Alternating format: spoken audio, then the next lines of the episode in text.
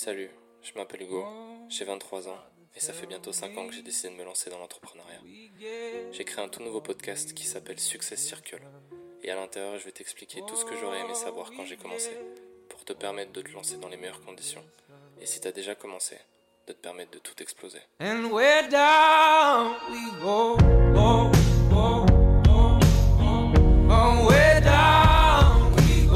Les successeurs, j'espère que vous allez bien, j'espère que vous êtes en forme, j'espère que vous passez une merveilleuse semaine.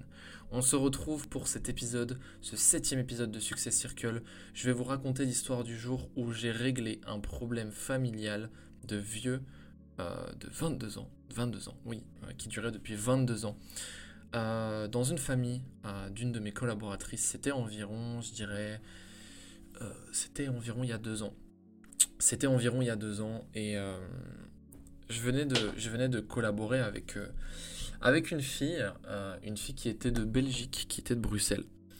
Et, et en fait, ce qui s'est passé, c'est que c'était quelqu'un de très colérique. Mais quand je vous dis colérique, c'est très colérique. C'est-à-dire qu'elle avait énormément de sauts d'humeur.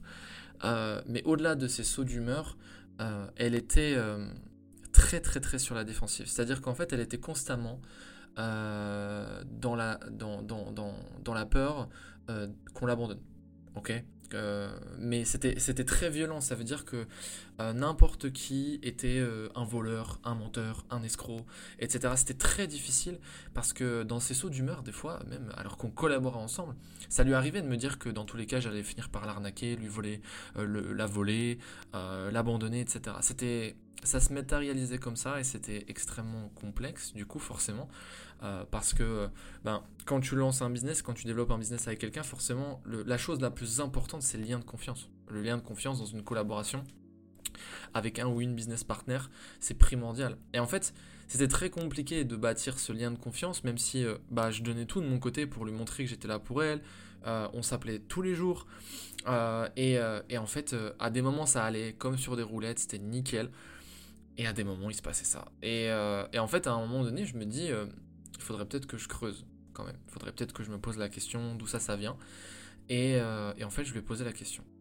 Et la première fois que je lui ai posé la question, euh, comment vous dire qu'elle m'a bien renvoyé dans mes 22, qu'elle avait vraiment, mais vraiment, vraiment, vraiment pas envie d'en parler. Donc elle a esquivé le sujet, elle s'est énervée, et, et du coup on n'en a pas reparlé pendant, pendant quelques semaines. J'ai réessayé, je me suis fait de nouveau renvoyer dans mes 22, et là cette fois-ci encore un peu plus euh, agressivement parce qu'elle m'a dit je t'ai déjà dit que je voulais pas en parler. Et un jour en fait je me déplace à Bruxelles. On avait un événement, j'ai organisé un événement avec elle sur Bruxelles, euh, donc on avait, on avait loué un endroit, etc. Et, euh, et le premier soir, du coup on est avec tout le reste de l'équipe bruxelloise, et, et je parle avec elle. Ok? On était en passe de, de passer un- une très belle étape avec elle, euh, en, termes de, en termes de résiduel, en termes de résultats aussi business. Et, euh, et du coup, on, revenait en fait sur tout le parcours qu'on avait, sachant que ça a été assez, euh, assez rapide, entre guillemets, je mets des gros guillemets sur le mot rapide, mais je crois que ça a été fait en, en un mois et demi à peine, et euh, c'est allé assez vite, parce que même si elle avait ces sauts d'humeur là, c'était vraiment une bosseuse, mais c'était une vraie bosseuse, ça veut dire qu'elle se la donnait vraiment. D'un côté, elle était quand même passionnée par notre industrie, même si euh, elle avait eu énormément de mauvaises expériences dans le passé avec, euh, d'autres personnes dans d'autres euh, compagnies, etc pas forcément dans le même domaine, mais beaucoup de mauvaises expériences. Donc, elle m'a fait confiance pour relancer une nouvelle expérience dans, le monde du networking, et, ça se passait plutôt bien, malgré le fait que voilà, elle avait, elle avait ces, ces problèmes-là au niveau de ses sauts d'humeur, mais en réalité, moi, ce qui a fait que ça a marché, c'est que je ne donnais pas de crédit à ses sauts d'humeur. C'est-à-dire qu'en gros, euh, quand elle s'énervait ou qu'elle avait ses, ses crises, etc., de... parce que moi, j'avais j'avais saisi en fait l'idée j'avais saisi que c'était pas parce qu'elle ne me faisait pas confiance, mais c'est plus parce que en fait euh, on l'avait tellement trahi par le passé, on lui avait fait tellement de mal, on l'avait abandonné, etc. Qu'en fait elle transférait ça juste sur moi en mode bah de toute façon tout le monde l'a fait avec moi, donc lui il finira forcément par le faire. Et là où ça a fonctionné en fait entre nous, c'est que moi je ne donnais pas de crédit à ça. Ça veut dire que je haussais jamais la voix avec elle, euh, je le prenais jamais personnellement, j'avais pas d'ego vis-à-vis de ça, je le prenais pas pour moi, mais plutôt je le prenais euh, je le mettais sur le dos de son expérience. Donc du coup, moi, ça me faisait rien. Et, euh, et je faisais toujours en sorte de la rassurer et, de parler avec elle. Et toujours être dans le dialogue, dans l'échange, plutôt que d'être dans le conflit. Et, et c'est ce qui a fait que ça a fonctionné pendant, pendant un temps, en tout cas au début. Et, euh, et du coup, on parlait de tout ça. On parlait de tout ça, on était dans le Airbnb, etc. On, en parlait. Et en fait, à un moment donné, je lui dis bon, alors je vais pas dire son prénom, euh, mais on va l'appeler, euh, on va l'appeler Sarah, d'accord? On va imaginer qu'elle s'appelle Sarah. Je lui dis Sarah, euh, là je suis là, je suis là devant toi, on est tous les deux, il y a personne qui nous entend, on n'est pas au téléphone, ça veut dire que là tu peux pas fuir. Et, vu ce qu'on va réaliser là ensemble, vu ce qui va se passer dans les prochains jours, je pense qu'il est temps qu'on ait cette discussion que t'as pas envie d'avoir depuis un mois. Et, euh, et là, elle devient blanche. Elle devient toute blanche. Mais vraiment, elle se décompose. Parce que c'était facile. C'était facile. Par téléphone, de d'essayer de prendre le dessus sur la conversation, de, de hurler, de, de, de- même de raccrocher. C'est-à-dire que c'était facile de faire un exit. c'était facile de fuir. Sauf que là, elle pouvait pas raccrocher. C'était pas possible. J'étais en face d'elle. Et elle pouvait pas se lever et partir comme ça. Ça, ça l'aurait pas fait. Donc là, en fait, elle se dit, euh, j'ai pas d'issue. Donc c'est là maintenant qu'on va l'avoir, cette discussion. Et euh, malheureusement, je pourrais pas tout vous partager, forcément, parce que même si je collabore plus avec elle, j'ai quand même du respect pour son histoire. Euh, donc je peux pas vous partager tous les détails. Il y a certains détails d'ailleurs que vous n'avez pas besoin de savoir, parce que je peux vous assurer que si vous les entendriez, vous seriez là en mode bon bah j'étais pas obligé de savoir ça, c'est assez sordide. Donc donc je vais pas donner les détails, mais je vais quand même mettre le contexte pour que vous puissiez aussi comprendre euh, aussi la, finalité de cette histoire. Euh, en gros, elle commence en me disant non mais voilà, toute ma vie j'ai eu l'impression en fait que les gens finiraient par m'abandonner, c'est ce qui s'est passé à chaque fois. Regarde mes anciennes expériences et en fait elle commence à me parler du business. Elle commence à me parler du business. Et là en fait je me dis mais en fait elle me prend pour un con. elle me prend pour un con. Euh, très bon en tout cas dans le fait d'esquiver etc. Très très forte. Euh, mais je lui dis non mais Sarah, écoute-moi, je m'en fous du business. Tu sais très bien que c'est pas de ça qu'on doit parler. Moi, je veux parler même d'avant que tu te lances dans le business, etc. Parce que je sais que ça dure depuis bien plus longtemps que ça. Euh, donc maintenant, tu vas me dire, c'est quoi le vrai problème? C'est quoi ce qui a fait que, à travers toutes ces années, tu t'es construit ce caractère, cette personnalité, où en fait, tu as toujours besoin de crier plus fort que les autres, pour que en fait, personne ne veuille jamais te faire chier. Pas parce que tu as envie de surpasser les autres, mais juste parce que tu as envie que personne vienne t'embêter, ou personne vienne te poser des questions, ou que personne n'ait envie de parler avec toi, comme si tu avais envie en fait d'auto-saboter tes relations avant même qu'elles se terminent. Et, euh, en fait, euh, elle me regarde et elle se met à pleurer. Elle se met à pleurer et euh, du coup, je la prends dans mes bras, je la rassure, je lui dis écoute, je suis pas là pour te juger. Tu sais que euh, on est deux proches collaborateurs et j'ai qu'une envie, c'est de te voir réussir. J'ai pas envie que ce qu'on construise se déconstruise malgré toi. J'ai pas envie que tu t'auto-sabotes, j'ai pas envie que tu te tires une balle dans le pied, que ce soit pour toi ou tes collaborateurs. J'ai pas envie que ça arrive. Alors du coup, j'aimerais qu'on en parle. J'ai pas la science infuse. Euh, je suis pas psy, d'ailleurs, c'est pas mon domaine. Euh, par contre, ce que je sais, c'est que j'ai lu beaucoup de choses, j'ai vu beaucoup de choses, j'ai parlé avec beaucoup de gens. Et aujourd'hui, c'est même pas une question de développement personnel, mais c'est plus une question d'expérience de vie qui fait que peut-être que la manière dont je vais voir ton problème ou ta problématique aujourd'hui, peut-être que la manière dont je peux y répondre, de par l'expérience que j'ai et que j'ai pu avoir dans ce business depuis que j'ai démarré et même avant, peut-être que ça pourra t'aider. Et peut-être pas, mais au moins je saurai de quoi il s'agit et peut-être que ça me permettra de comprendre aussi euh, un peu mieux comment tu fonctionnes et euh, comment mieux communiquer avec toi également. Et elle me dit ouais t'as raison. Et là en gros, là on commence à aller dans le dur. Ça veut dire qu'en fait euh, tout venait de ses parents. Tout, tout, tout, tout, tout, tout, tout venait de ses parents. Mais quand je vous dis tout, c'est ses parents, c'était vraiment la racine de ça. Ça veut dire qu'elle avait, elle était un peu plus âgée que moi à l'époque. Donc c'était a deux ans. Euh, donc il y a deux ans, on était, euh, en euh, 2021, pardon. Donc j'avais 21 ans et elle, elle en avait, euh, elle en avait 24. Elle en avait 24, un truc comme ça. Euh, et en fait, euh, elle me dit, euh, voilà, c'est mes parents. Euh, non, elle était pas plus vieille que moi en plus. Je crois qu'elle avait, elle était un tout petit peu plus vieille. Je crois 22 ou 23. Bref, peu importe, on s'en fout. C'est juste, j'aime pas donner des mauvaises informations. Euh, elle me- elle m'explique tout et en fait, euh, dans les grandes lignes, pour vous expliquer un peu euh, le schéma, qui est en finale un schéma assez classique. Enfin, je veux dire, quand je dis classique, non, c'est pas un schéma classique, mais je veux dire, c'est souvent ça quand il y a un problème avec les parents. C'est souvent ça. C'est que, bah, en fait, elle n'était pas désirée. Ça veut dire qu'en fait, euh, elle est arrivée dans ce monde et elle n'était pas voulue. Euh, et vous savez, il y a des enfants quand même qui sont nés dans ce monde. Peut-être d'ailleurs que des personnes qui écoutent ce podcast euh, de base n'étaient pas voulues.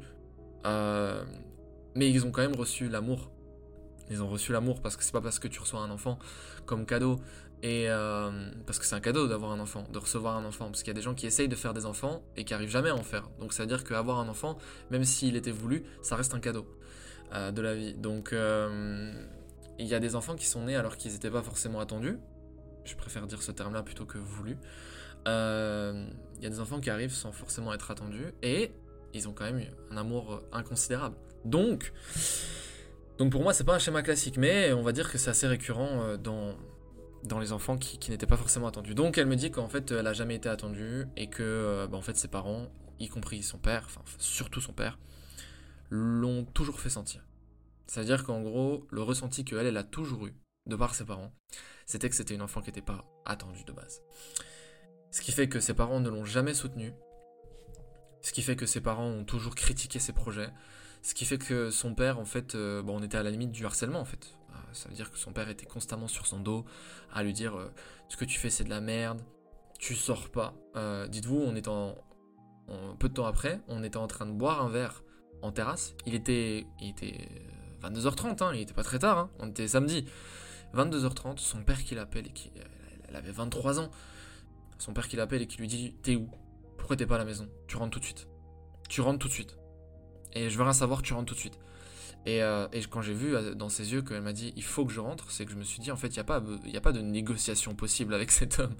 Euh, ça veut dire que si elle rentre pas, Dieu sait ce qui peut se passer. Vous voyez ce que je veux dire? Et j'ai pas envie d'être l'acteur de ça et j'ai pas envie d'être celui qui a créé ça. Donc je lui ai appelé un taxi, elle est rentrée. Sauf que entre temps, du coup, on a cette discussion. Avant, donc avant que ça, ça se passe, on a cette discussion. Donc elle monte dans le taxi? Euh, donc on est dans l'Airbnb avant ça, on discute, donc elle m'explique tout ça, et elle me dit en fait le truc c'est que je, je, me suis jamais entendu avec mes parents parce que mes parents en fait on ne se parle pas, on se crie dessus, constamment. Il y a toujours une raison pour se crier dessus, toujours, toujours, toujours, toujours. On se crie continuellement dessus. Dès que je fais quelque chose, c'est pas assez bien. Dès qu'ils font quelque chose, c'est pas assez bien. On se crie, on, ne se parle plus, on, on, ne communique plus. On se déteste. Elle m'a vraiment dit ça, elle m'a dit, le problème c'est qu'on se déteste. Ils me détestent parce qu'ils ne m'attendaient pas. Et je les déteste parce qu'ils m'ont toujours fait, toujours fait ressentir qu'ils ne m'attendaient pas. Ça veut dire que mes parents ont le sentiment que je ne les aime pas. Mais, mais la seule raison pour laquelle je ne les aime pas, c'est parce qu'en fait, ils ne m'ont jamais montré que eux m'aimaient. Et en fait, je me dis, vu de l'extérieur, même vous peut-être quand vous écoutez ça, vous vous dites, mais en fait, le schéma, il est simple. Il faut en parler. Mais les amis, on, le sait tous que c'est la communication qui règle dans 99,9% des cas des conflits. Mais si c'était aussi simple de communiquer dans ce genre de situation-là, il n'y aurait plus aucun conflit dans le monde. Mais justement, c'est le problème dans tout ça, c'est pas qu'il faut communiquer. Le vrai problème, c'est qu'il faut qu'il y ait un des deux côtés qui décide d'amener la communication. Et le deuxième problème, c'est qu'il faut que celui qui décide d'amener la communication l'amène de la bonne manière pour que le deuxième côté, qui lui n'a jamais eu le courage d'amener la communication, accepte de venir dans la communication. Parce que pour communiquer, il faut être deux, il faut être deux parties. Dans un échange, il faut être deux parties. Donc le plus compliqué, c'est jamais vraiment de communiquer dans un conflit. Mais c'est ces deux côtés, ces deux aspects-là. C'est qu'il y en ait un des deux qui décide de mettre son ego de côté de venir lancer la communication et de l'autre côté que l'autre euh, le prenne de la bonne manière et se dise bon ok bon il a eu le courage que moi j'ai pas eu donc euh, je mets également mon ego de côté et je vais rentrer dans la communication. C'est pour ça qu'il y a beaucoup de conflits qui se règlent pas. Parce que d'un côté, il y a des gens qui mettent leur ego de côté pour amener la communication, mais ils le font mal. Du coup, c'est mal pris par l'autre, et du coup, il n'y a pas de communication, et en plus de ça, ça fissure encore plus. Parce que du coup, à ce moment-là, en fait, euh, les gens se disent, mais en fait, ça sert à rien de communiquer parce que ça s'améliorera jamais. Regarde comment il me parle, regarde comment il prend, regarde, moi j'ai envie de lui parler, mais regarde comment il se sent, regarde comment il me répond, etc., etc. Ça sert à rien, c'est un con. Bref, souvent ça se termine comme ça. Donc moi, à ce moment-là, je lui dis, regarde, tes parents t'ont toujours connu colérique. Et ta colère, elle est absolument euh, justifié, c'est parce que t'as jamais eu le sentiment que les deux personnes qui t'ont donné la vie t'aimaient. Donc tu as le droit d'être en colère. Donc déjà, premièrement, je lui ai dit, tu as le droit d'être en colère. Peu importe ce que les gens te disent, tu as le droit, c'est ton droit d'être en colère parce que tes parents ne t'ont jamais témoigné d'amour. C'est un droit, d'accord? Ça ne veut pas dire que c'est bien ou que c'est mal, parce que là-dessus, c'est un ressenti. Et t'as pas à juger un ressenti. Tu as le droit. Qu'il soit bon ou mauvais, tu as le droit de ressentir ça. Maintenant, mets-toi à leur place de l'autre côté. Eux, ils disent exactement la même chose.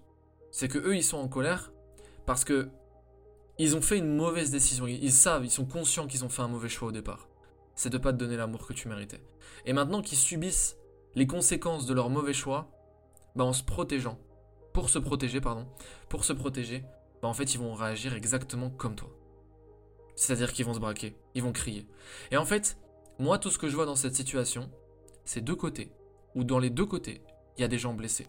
Il y a des gens qui sont tristes. Il y a des gens qui ont de la rancœur. Et il y a des gens qui ont beaucoup de choses à dire.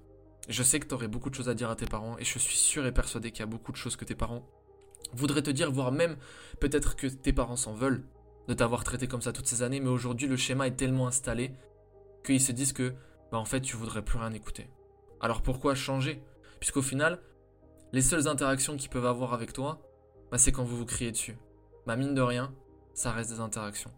Et s'ils se disent que si un jour ils essaient d'avoir cette conversation et que toi tu veux pas l'avoir, et qu'au final ça brise tout à jamais, ils auront plus d'interaction. Et peut-être qu'ils préfèrent d'avoir les seules interactions qu'ils peuvent avoir, mais comme quelque chose de négatif, plutôt que de plus en avoir à jamais avec leur enfant. Alors, ça ne tient qu'à moi. Ça ne tient qu'à moi. Mais si j'étais toi, voilà ce que je ferais. Et en fait, je lui ai juste expliqué comment moi je ferais dans cette situation pour amener la communication pour amener le, fait de parler. Et je leur dis, je lui dis, enfin, ça sera pas parfait. Ça veut dire que je te dis pas comment réciter un discours, mais voilà les, les axes, on va dire, les mots importants que j'utiliserai, et la manière, on va dire, les intentions. Voilà, je lui ai surtout expliqué les intentions. Et je lui ai dit, ça marchera peut-être pas. Mais la question c'est, est-ce que tu as envie de rester en colère toute ta vie ou est-ce que tu as envie un peu de comprendre? Et elle m'a dit, j'ai envie de comprendre. Et c'était la première fois que je la voyais vraiment euh, calme en parlant de ça. Elle n'était pas énervée, elle n'était pas frustrée. Euh, elle m'a écouté. Et du coup est venu le moment où son père l'appelle. il voilà, il l'appelle, il lui crie dessus. pour qu'on change pas une équipe qui gagne. Et du coup, moi, je lui commande un taxi pour qu'elle rentre chez elle. Et je lui dis, quand elle monte dans le taxi, je lui dis, je pense que c'est le bon moment. Quand tu rentres, si tous les deux sont encore levés, je pense que c'est le bon. Et il m'a dit, enfin elle m'a dit, pardon, elle m'a dit, euh, je pense aussi. Je retourne dans le Airbnb avec mon collaborateur qui était venu avec moi. Et euh, sur les coups de minuit, mon téléphone sonne. C'est elle. Elle m'appelle. Et là, elle me dit, Hugo, je l'ai fait. Mais vraiment sur ce ton. Et là, je me dis, eh merde, putain, je suis vraiment un enculé. je viens de briser une famille. merde. Et, euh, et, là, je lui dis alors comment s'est passé, etc. J'étais prêt à m'excuser, les amis. J'étais prêt à m'excuser parce que dans le ton de sa voix, j'ai fait une supposition. Et en fait, elle me dit, Hugo, je saurais pas te dire ce que je ressens là actuellement. Et là, je me dis, oh bordel. je me dis, c'est pire que ce que je pensais elle me dit Je ne saurais pas comment je pourrais te remercier. Et là, je m'assois. Je m'assois et je me dis Ça s'est bien passé? Et en fait, elle m'explique. Elle me dit Tu viens de régler un problème. Ou tu viens? Non. Elle m'a dit ça, mais en réalité, c'est pas ce que j'avais fait. Elle m'a dit ces mots et après, je vais les reformuler. Euh, parce que ça va être la morale de ce podcast, de cet épisode-là. Euh, elle m'a dit Tu viens de régler un problème vieux de 22 ans. Merci. Et en final, au final, je n'ai pas réglé un problème vieux de 22 ans, mais j'ai juste utilisé ce que j'ai vu, ce que j'ai appris, l'expérience que j'ai pu acquérir pendant mes premières années d'entrepreneuriat et même les années où j'étais seul à Strasbourg, en centre de formation, etc., à apprendre à communiquer avec les autres, à apprendre à communiquer avec moi-même, à apprendre à analyser mon ressenti, à apprendre à analyser mes émotions, mes deux premières années business, où je n'ai fait littéralement que ça. C'est-à-dire analyser mes émotions, comment je me sentais, comment mieux communiquer avec moi-même et comment mieux communiquer avec les autres. Et je me suis servi de ça. Et au final, ce qui s'est passé, c'est que j'ai compris une chose à travers cette histoire, et c'est pour cette raison que je voulais la raconter, c'est que la meilleure façon de comprendre à quel point vous avez grandi, c'est d'aider les autres à grandir. La meilleure façon de savoir comment vous vous êtes amélioré, la meilleure façon de savoir comment vous avez progressé, c'est d'aider les autres à s'améliorer et c'est d'aider les autres à progresser. Parce que plus vous allez y arriver de manière efficace et plus vous allez y arriver de manière profonde, plus ça voudra montrer que non seulement vous le maîtrisez pour les autres, mais vous le maîtrisez aussi pour vous. Donc, l'entrepreneuriat m'a apporté bien plus qu'une manière de faire de l'argent, une manière de penser, mais m'a surtout appris à être mieux avec moi-même, à mieux me comporter avec moi-même, à mieux me comprendre, à mieux analyser les choses, à mieux me sentir dans un monde qui bouge extrêmement vite, et donc forcément me permet aujourd'hui d'apporter peut-être plus de solutions à des personnes avec qui je collabore, même ma femme, euh, même ma famille, euh, avec, mes parents, avec mon frère, avec euh, d'autres personnes, avec mes anciens amis, mes amis actuels, etc.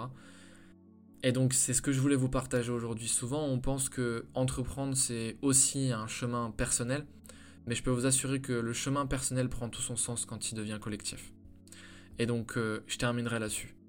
Les amis, ça m'a fait extrêmement plaisir. Cet épisode sera un peu plus long que les autres. Ce sera, voilà, un cadeau. Et j'espère qu'il vous aura plu.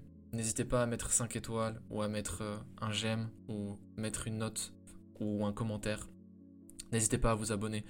Je vous donne rendez-vous vendredi prochain à 18h pour le prochain épisode de Success Circle et c'était Sancho pour vous servir. Entreprendre au 21e siècle n'a jamais été aussi simple, mais c'est aussi pour ça que les gens ne se lancent jamais. Je m'appelle Hugo et j'ai 23 ans, et ça fait bientôt 5 ans que j'ai décidé de me lancer dans l'entrepreneuriat.